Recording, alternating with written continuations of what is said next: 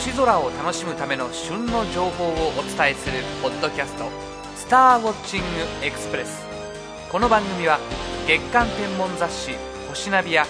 天文シミュレーションソフトウェア「ステラナビゲータ」でおなじみの株式会社アストロアーツがお送りします。メリークリスマス!今週末はクリスマスですよね。しかも土曜日を挟んだ3連休。休みじゃない人はごめんなさい。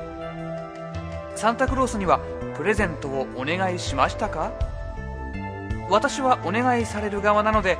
懐がピューピュー言ってます。それでも街角に流れるクリスマスソングやイルミネーションを見るとなんだかワクワクしますよね。もしプレゼントに iPod を考えているならぜひスターウォッチングエクスプレスのことも一緒に教えてあげてくださいね。今週の星空情報。この時期東北地方の南部より南の地方で真夜中の空にとても縁起のいい星を見ることができます。前天ではシリウスに次いで2番目。南半球の星空の中では一番明るい恒星のカノープスが真夜中の南の地平線すれすれに見えるのです。カノープスは中国では南極老人星と呼ばれ一目見ることができれば長生きできるという縁起のいい星です。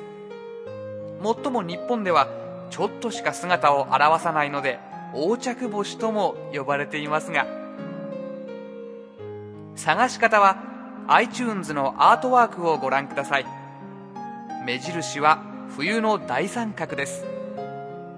逆三角形の一番下にシリウスが輝いていますが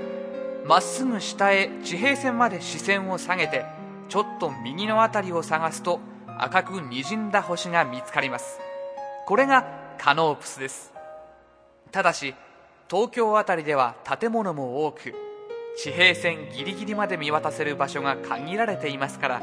高層ビルや水平線が見える海沿いまで出かけると見える確率が格段に上がります。またカノープスは本来は白い星なのですが地平線の近くにあるので夕日が赤く見えるのと同じように赤く見えています。さあカノープスを見て長生きしましょう。横着はしないで。今週のピックアップ。2006年のカレンダーはもう準備しましたか？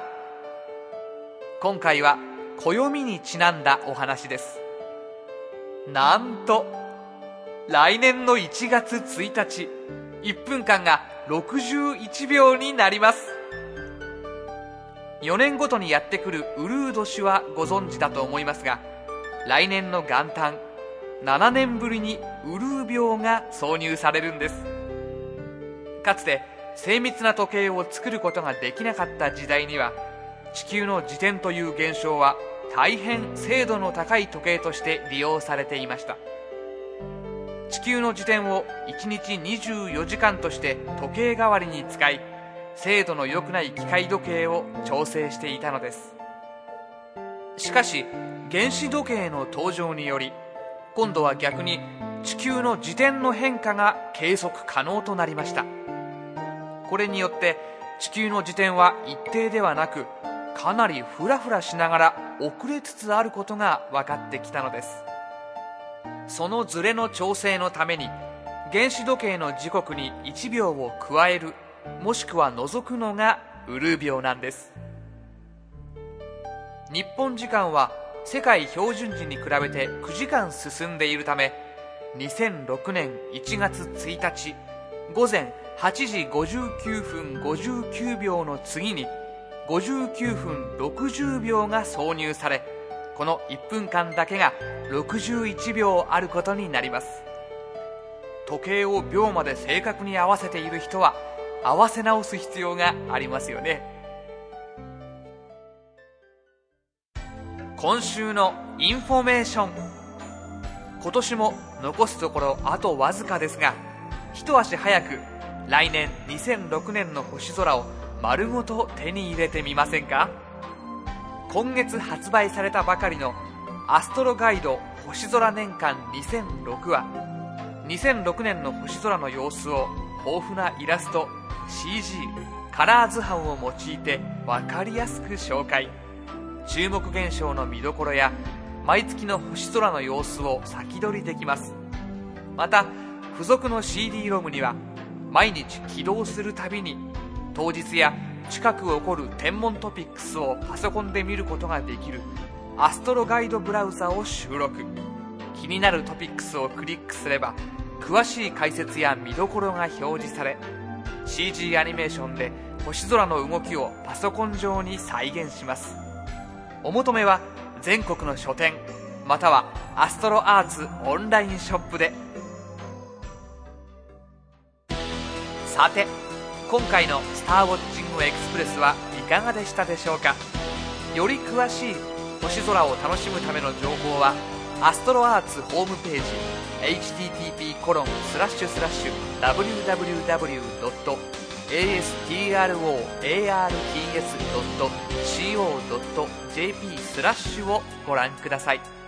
アストロアーツホームページには宇宙天文に関する情報をはじめソフトウェアや望遠鏡双眼鏡など星空を楽しむためのさまざまな商品を購入できるオンラインショップもあります。